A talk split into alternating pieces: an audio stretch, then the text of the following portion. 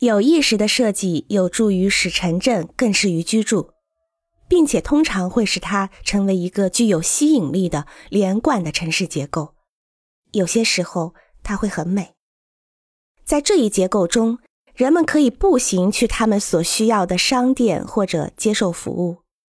这样的一些城市，同时也很幸运，因为他们能够在不损害早期城市品质的基础上。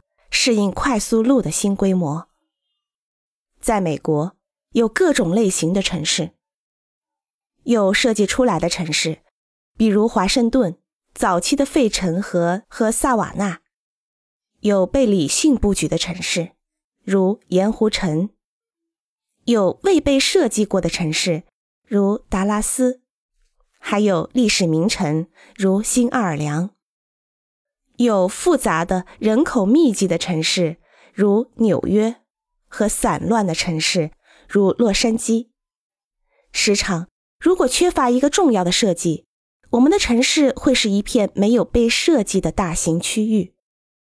欢迎关注和订阅，这样可以第一时间收听到最新的节目。也欢迎大家多多点赞，并在评论区留下你的看法。